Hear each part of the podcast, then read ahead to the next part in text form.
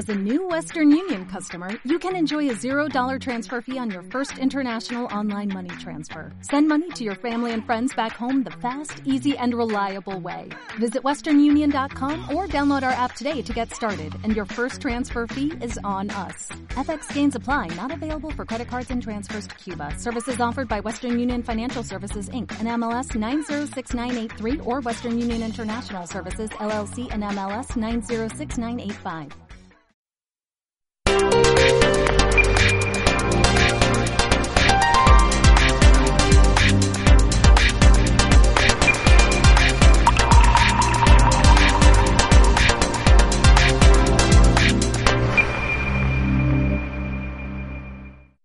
En el siguiente podcast trataremos sobre los screencasts y la creación de estos junto a su uso en el ámbito de la educación.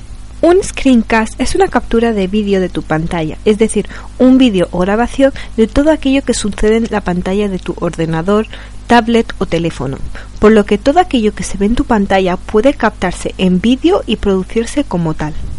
A la hora de hacer un screencast, este puede incluir sonido o no y permitir obtener un vídeo de lo que sucede en la pantalla. ¿Cómo podemos crear un screencast? Los pasos para crear un screencast son muy diversos, pero en nuestro caso nos centraremos en una sola manera, en primer lugar, tenemos que para crear un screencast podemos recurrir a varias apps que te permiten grabar aquello que sucede en tu pantalla. Estos programas han ido evolucionando y por eso hoy en día existen diferentes herramientas gratuitas para crear screencast fácilmente que además permiten otras configuraciones muy interesantes, lo que amplía la utilidad de este recurso. Varias de las herramientas que tenemos a nuestra disposición en la web son Filmora, TinyTake, Open Broadcaster, Replay o Camtasia Studio, entre otras. Una vez elegida la aplicación con la que queremos trabajar, aparte de ofrecer la opción de grabar tu pantalla, te permiten editar el vídeo resultante, poniéndole sonido, creando nuevos efectos e incluso compartirlo.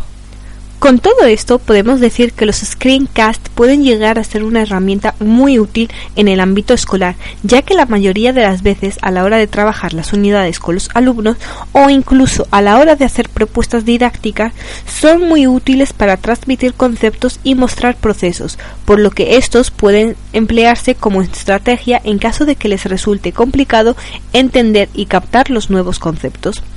Por eso los screencasts son una salida a esas dificultades, en donde de manera más divertida, lúdica y sobre todo informática, que se adapta a las capacidades del alumno para comprender el temario a tratar y sobre todo que les resulte una manera diferente, entretenida y sobre todo efectiva para aprender. En conclusión, a lo largo de los cursos de educación primaria, pienso que se debería hacer un uso de estos artefactos digitales como avance respecto al proceso de enseñanza-aprendizaje. Thank you.